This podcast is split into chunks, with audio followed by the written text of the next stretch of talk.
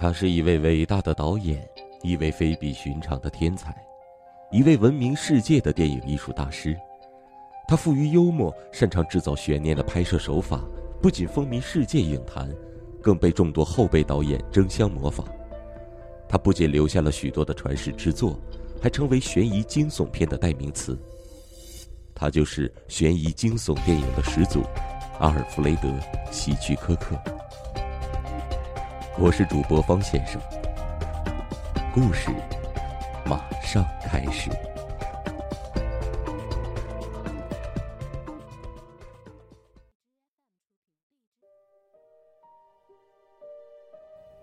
今晚我要报复。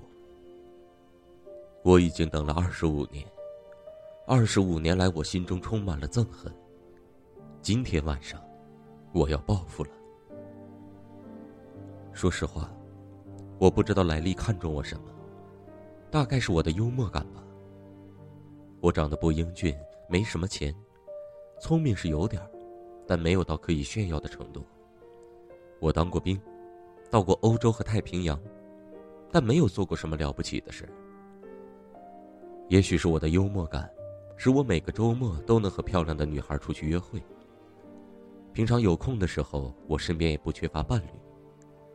女孩子们说我很有趣，我很喜欢笑，现在仍然如此。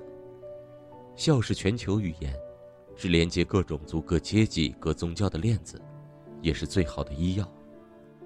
总之，也许我的笑吸引了莱利。她本来可以随心所欲挑男人的，莱利可真是漂亮。一头柔软的头发披在她雪白的肩膀上，一张大理石般的脸，修长纤细的指头，指甲像珍珠一样美丽。她活脱脱就是个女神。我在一个舞会上认识她的，当时我带着女伴，莱莉是和另一个男士来的。结果离开时，我是和莱利一起走的。订婚三个月后，戴维森走进了我们的生活。说的更确切些，他是跛着进的。他的脚中了纳粹的霰弹，带着紫金勋章，英俊整洁的脸上蓄着八字胡。他聪明皎洁。星期天上午在教堂，他第一次接近我们。牧师布安道。唱完诗歌后，他向我们做了自我介绍，说是新来此地，并且邀请我们第二天到他家里吃晚饭。我立刻感觉不妙，但是在教堂里我能说什么呢？尤其是莱利，表现得非常热情。第二天晚上，我们到他家，只有我们三个人，没有其他女孩。戴维森的意图非常明显，他长得很英俊，充满活力。对莱利一见钟情。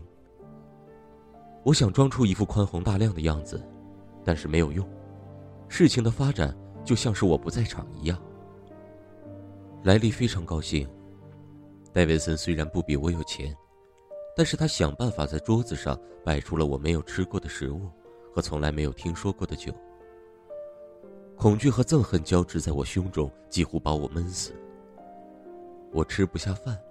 而莱利则吃得兴高采烈，完全忘记了我这个未婚夫。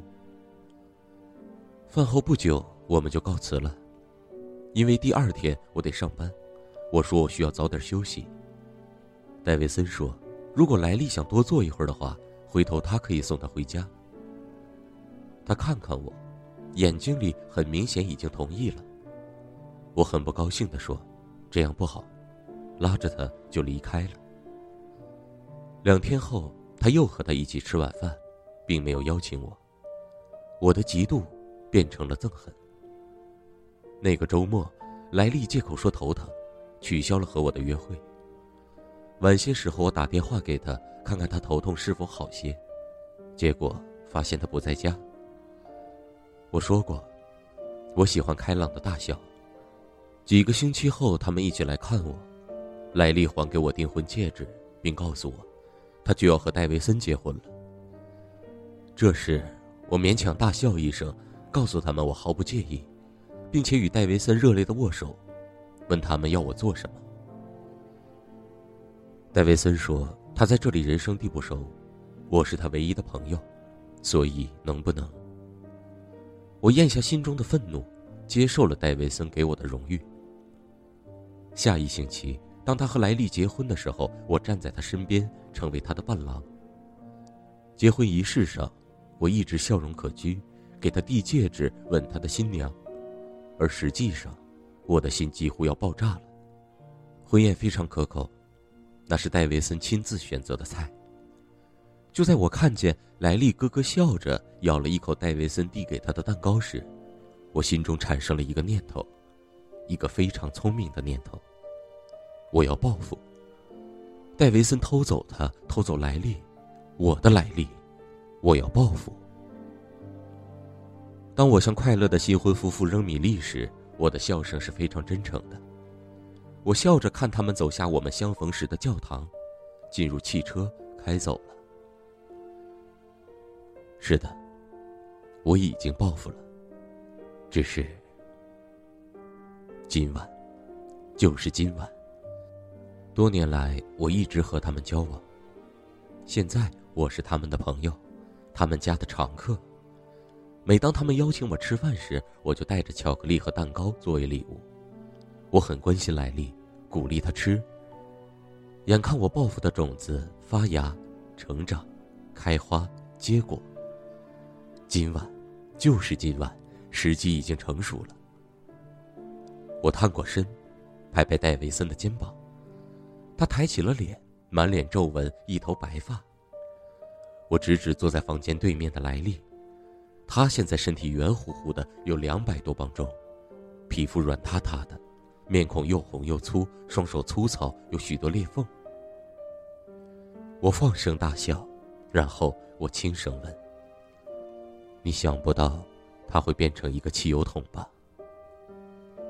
戴维森瞪着我，他又嫉妒又恨又后悔，因为他知道，我的太太娇小玲珑，年轻美艳。